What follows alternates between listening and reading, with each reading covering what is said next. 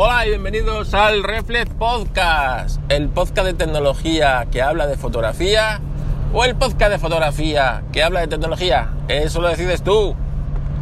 ¿Qué tal se han portado los tres mamones de Oriente estos? Espero que mejor que conmigo. La verdad es que yo creo que como soy tan ateo, estos siempre me han odiado. Nunca me han traído lo que he pedido y este año no podía ser una excepción. Y mira que este año se lo había puesto fácil, ¿eh? Se lo había puesto muy fácil este año lo que me tenían que traer. Pues ni siquiera han sido capaces de traérmelo. Qué capullos que son estos, estos tres mamones de Oriente, de verdad. Qué cosa, qué cosa. En fin, espero que con vosotros se hayan portado mucho mejor que conmigo. La verdad es que históricamente a mí siempre me han traído lo que les ha salido del pie estos tíos. Nunca lo que les he pedido. Así que casi nunca les pido nada. Y este año digo, bueno, pues les voy a pedir una cosa que me hace falta.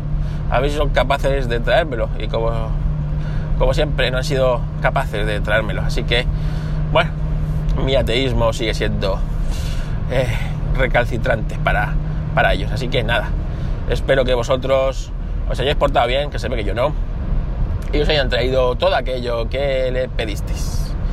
Realmente sigo preocupado bastante por lo que vemos de Australia.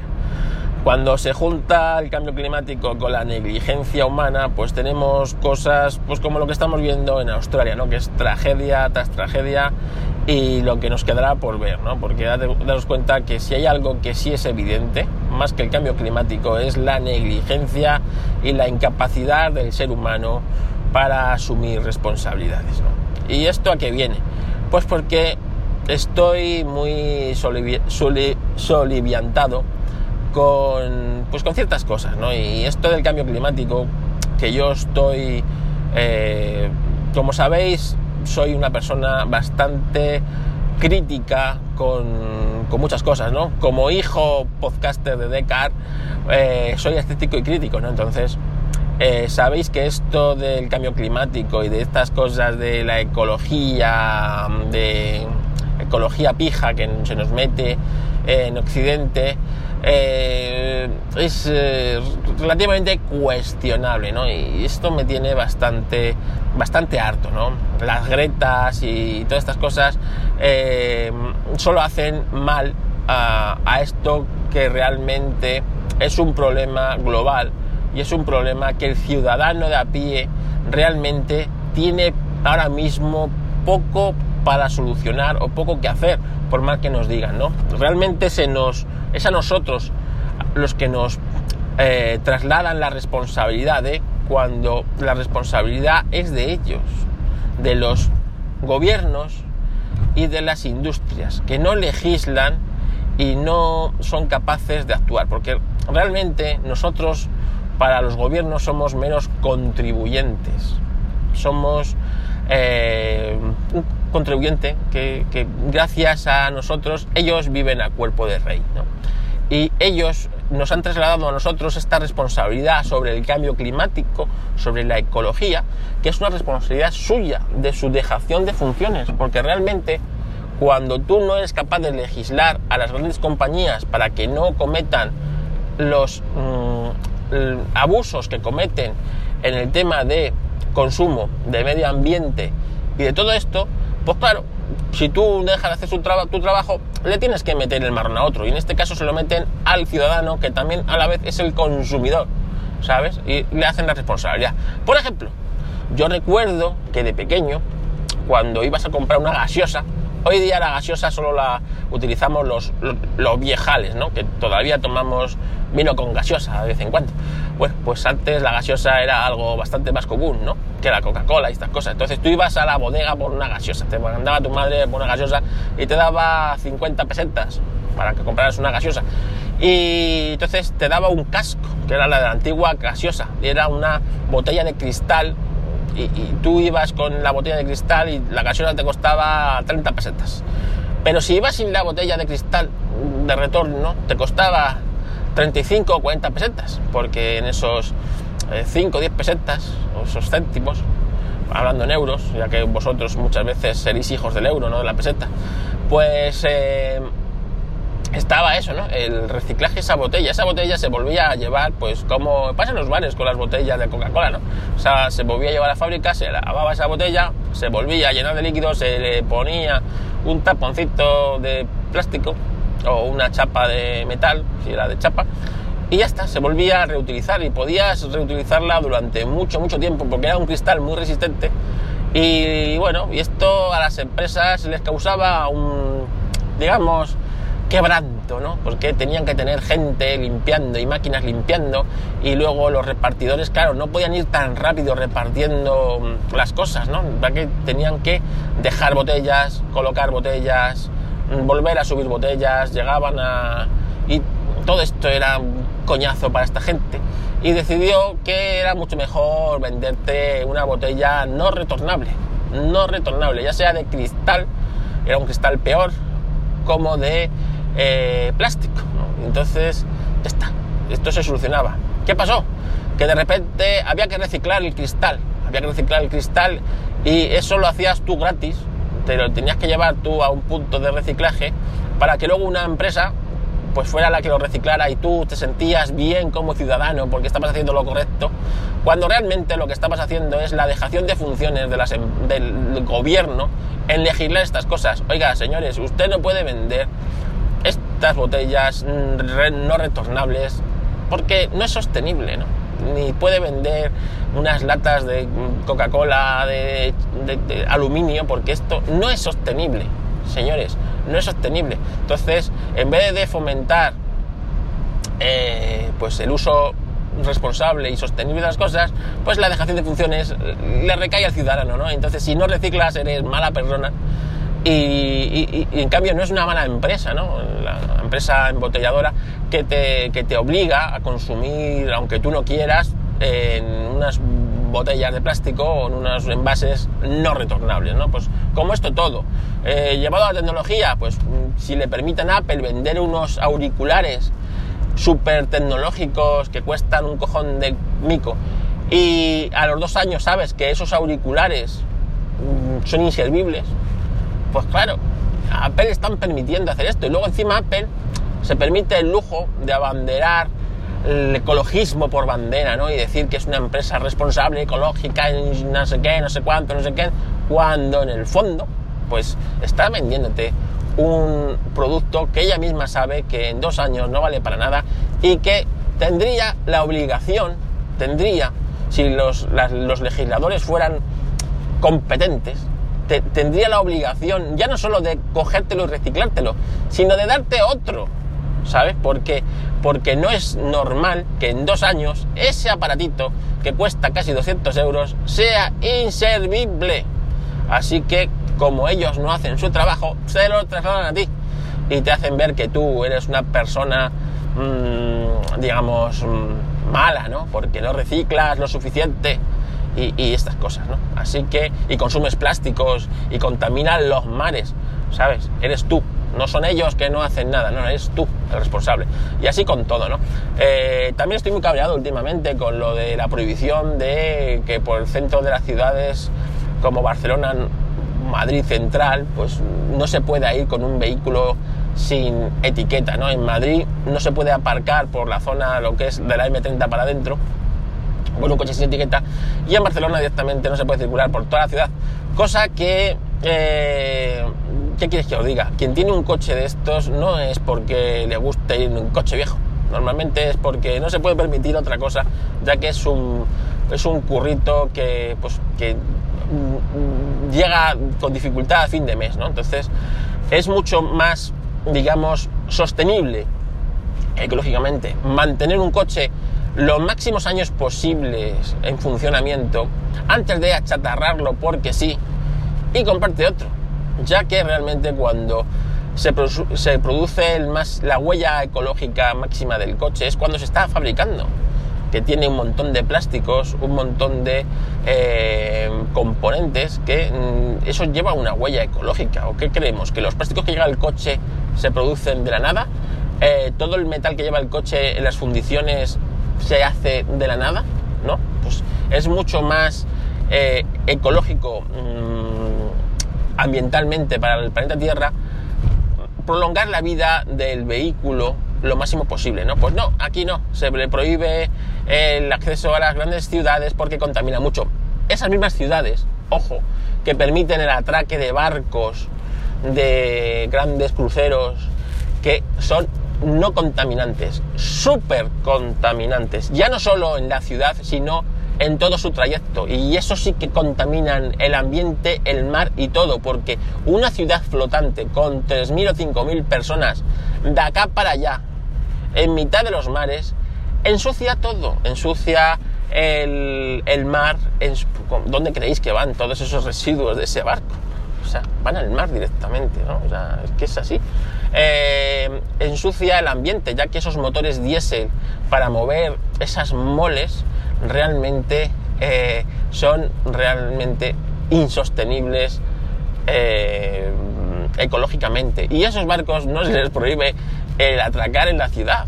Parece un sinsentido, ¿verdad? Pues, pues sí, en cambio la responsabilidad es tuya, pequeño trabajador contribuyente que tienes un coche de más de 20 años porque no te puedes permitir otro, ya que o comes o pagas la hipoteca o te compras un coche mm, ecológicamente que esta gente quiere que pues eso pues yo no lo entiendo. Realmente me, me cabrea bastante todo este ecologismo de postín no que, que realmente no nos estamos dando cuenta que no estamos haciendo nada por el planeta porque los que tienen que hacer las cosas estas son ellos, no nosotros.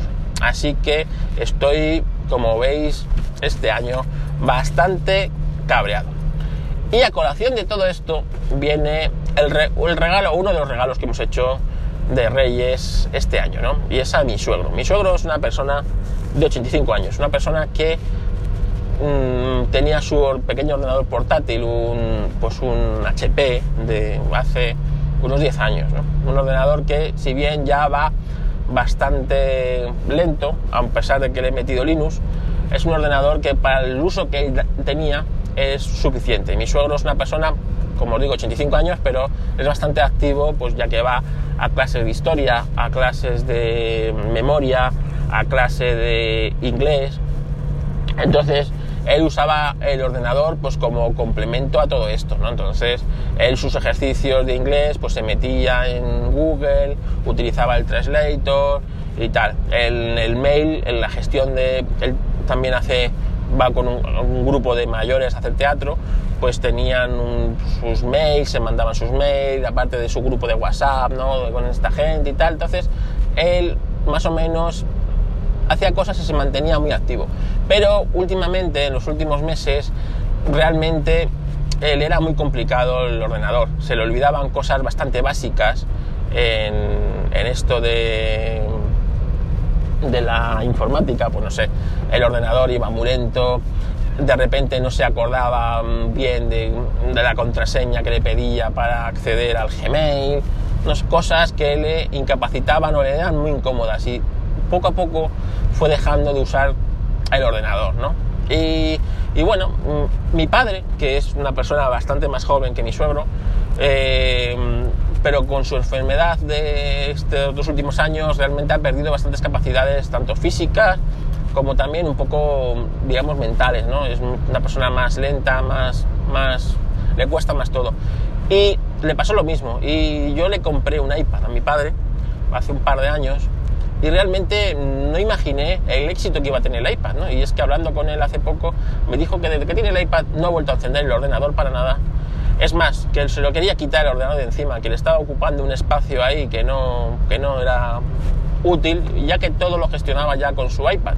El correo, eh, ver sus series en Netflix, su YouTube, la música ya ni siquiera utilizaba Spotify, directamente iba a YouTube, se ponía lo que quería escuchar, tenía, había aprendido a hacerse su lista de reproducción, eh, jugaba pues, al Candy Crush en, su, en el tablet y tal, no sé qué, y que él estaba encantado con su iPad y que realmente no quería el ordenador para nada. Entonces dije, pues a mi suegro yo creo que le va a pasar lo mismo. Así que lo hablamos entre la familia y decidimos que le vamos a regalar estos reyes un iPad, un iPad, ¿no? Entonces, Eh, ¿A quién fue el encargado de, todo esto? Pues a mí. Pues evidentemente yo fui el encargado de localizar un iPad para, para mi suegro. Entonces mm, empecé a ver, ¿no? Yo tengo un iPad 2018 y dije, bueno, pues si compramos un iPad nuevo, el 10,2 de este año, eh, pues a lo mejor yo me quedo con el 10,2, a mi suegro le paso este 18, que está bien, está nuevo y tal, pero luego pensando digo, si es que tampoco necesita tanto iPad, ¿no? Ni yo necesito un 10,2 que en el fondo no hace más de lo que puedo hacer yo con este, ni mi suegro necesita un iPad de 400 euros para, para lo que hace, ¿no? Así que me puse a buscar un iPad, digamos, estos de refurbished o bueno, pues a ver qué encontraba, ¿no? Y en Apple, bueno, pues tienes algunas cosas, pero realmente eh, empecé y me fui a varios sitios que conozco y fui a una tienda de, de segunda mano, de segunda mano, pero que suelen tener cosas nuevas. ¿no? Eh, yo hace poco compré allí un, un, pencil, un pencil para mi iPad y me costó 50 euros realmente y era nuevo, ¿no? Era nuevo a estrenar. Bueno, pues en esta tienda tenían un iPad Air, pero no el Air de que ha salido este año pasado, sino el Air el de hace el de 2015 y estaba sin estrenar estaba en su sin, sin estaba sin uso estaba envuelto en su plástico y era no tenía uso. Así que lo vendían a 160 euros cosa que bueno me pareció un precio razonable por este dispositivo que si bien es cierto que ya no se actualiza a la última versión de, iOS de iOS 13 eh, se quedó en esta última en el, en el 12,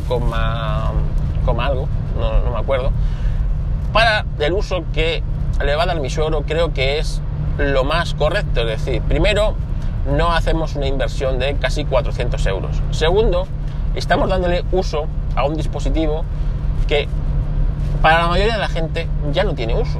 ¿Por qué? Porque es un dispositivo antiguo, no tiene unas ciertas cosas que ya estamos acostumbrados, no tiene el lector de huellas, no tiene eh, el último procesador, no se puede usar Pencil, no sé, una serie de cosas que hacen que ese dispositivo ya sea obsoleto, digamos, ¿no?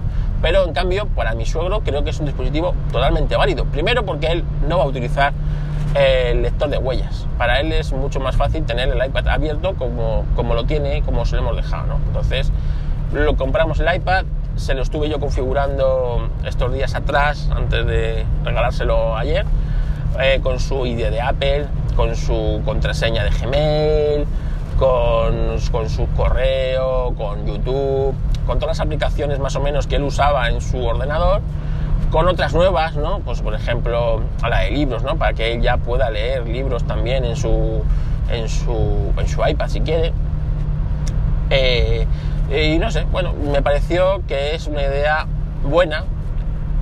Primero, aprovechar estos dispositivos eh, y darles una segunda vida. Y segundo, para, para, también para ellos, ¿no? Porque realmente mi suegro se sentía muy inútil y cada vez que me tenía que llamar para pedirme ayuda para el ordenador, él no se sentía bien, ¿no? Porque él sabía que eran cosas que antes hacía y que de repente pues se le ha olvidado o ya no sabe hacerlo o, no se acuerda o no sabe cómo, actuar, ¿no? Entonces yo creo que a él le va a, sentir, le va a hacer sentirse mucho más útil tecnológicamente, no sentirse aislado y que la tecnología va dejando de lado a ciertas personas y luego eh, yo creo que es eh, responsable un dispositivo que realmente puede estar en uso, porque es un dispositivo que yo lo he estado usando estos dos días mientras se lo configuraba y oyes, funciona todo. El iPad eh, te metes en YouTube y se abre YouTube. le, he instalado Chrome, ¿no? Porque él era el navegador que usaba en el, en el ordenador, entonces para que sea igual, ¿no? el mismo logotipo y que él se sienta cómodo con él, ¿no? Entonces entre en Chrome y pueda pues eh, googlear, googlear sus, cosas. Le he, puesto el traductor de inglés a español para que cuando vaya a clase pues tenga ahí su traductor y, se ayude con eso, con las palabras. Le he puesto eh, un juego tipo es, es, el, el Scrabble, ¿no? Que le gusta el mucho, tipo palabrado, ¿no? Pero para jugar él solo y que vaya practicando también con, pues, con las palabras y tal, ¿no? Y, yo creo que puede ser una gran compra, ¿no? Ya no solo, como os digo, para eh, aprovechar un equipo que estaba muriéndose en una tienda sin estrenar, sin estrenar, que es que estaba sin estrenar, que lo, y lo hemos estrenado nosotros desde 2015, un dispositivo que estaría condenado directamente pues a, pues a reciclarse y desmontarse pieza a pieza, ¿no? sin uso, cosa que pues tecnológicamente es triste y ecológicamente pensando también, ¿no? Un dispositivo que, bueno, pues eh, tiene ahí un montón de componentes que realmente no han sido ni usados ni aprovechados. Entonces, con esto que quiero decir, que muchas veces tenemos esa tecnología un poco retro que que quizá para nosotros ya no es una tecnología válida, pero que para pues estas personas mayores o para incluso niños, ¿no? Yo imagino también, pues eh, en vez de que sea una persona mayor como mi suegro, pues regalárselo a un niño. Un niño no tiene por qué tener ese último modelo de iPad y de tal, que posiblemente lo vaya a romper enseguida, ¿no? Entonces eh, yo creo que es un buen uso esta especie de reciclaje de estos aparatos y estoy convencido que tú te metes por Wallapop y encuentras estos dispositivos bastante bien de precio cuando son dispositivos que para un consumo de contenidos, para un uso muy básico, digamos, de, de, pues del uso del iPad son perfectamente válidos y no hace falta siquiera que estén a la última. Yo tengo un iPad 1 en funcionamiento en casa, que con el que mi mujer ve Netflix casi todos los días, ¿no? el, que es el iPad 1, todavía le funciona su aplicación de Netflix y con su iOS 5.1 pues es un dispositivo perfectamente válido y perfectamente en uso, ¿no? Así que desde aquí os animo a, eso, a, usar eh, la tecnología de manera razonable y de manera, digamos, eh, responsable, ¿no? Responsable y que no vengan luego las gretas de turno a decirnos que somos mm, personas que le hemos fastidiado la juventud y que somos, eh, pues eso, somos malas personas ecológicas, ¿no? Así que hasta aquí el Reflex Podcast de hoy. Espero vuestros comentarios y que me digáis qué os parece y si soy lo correcto soy totalmente equivocado. Que oye, que puede ser que esto solo es mi opinión, ¿eh? que a mí Descartes me enseñó a ser escéptico y crítico y crítico. Así que nada, eh, espero vuestros comentarios. Me podéis encontrar en Twitter con Fotocarloscas.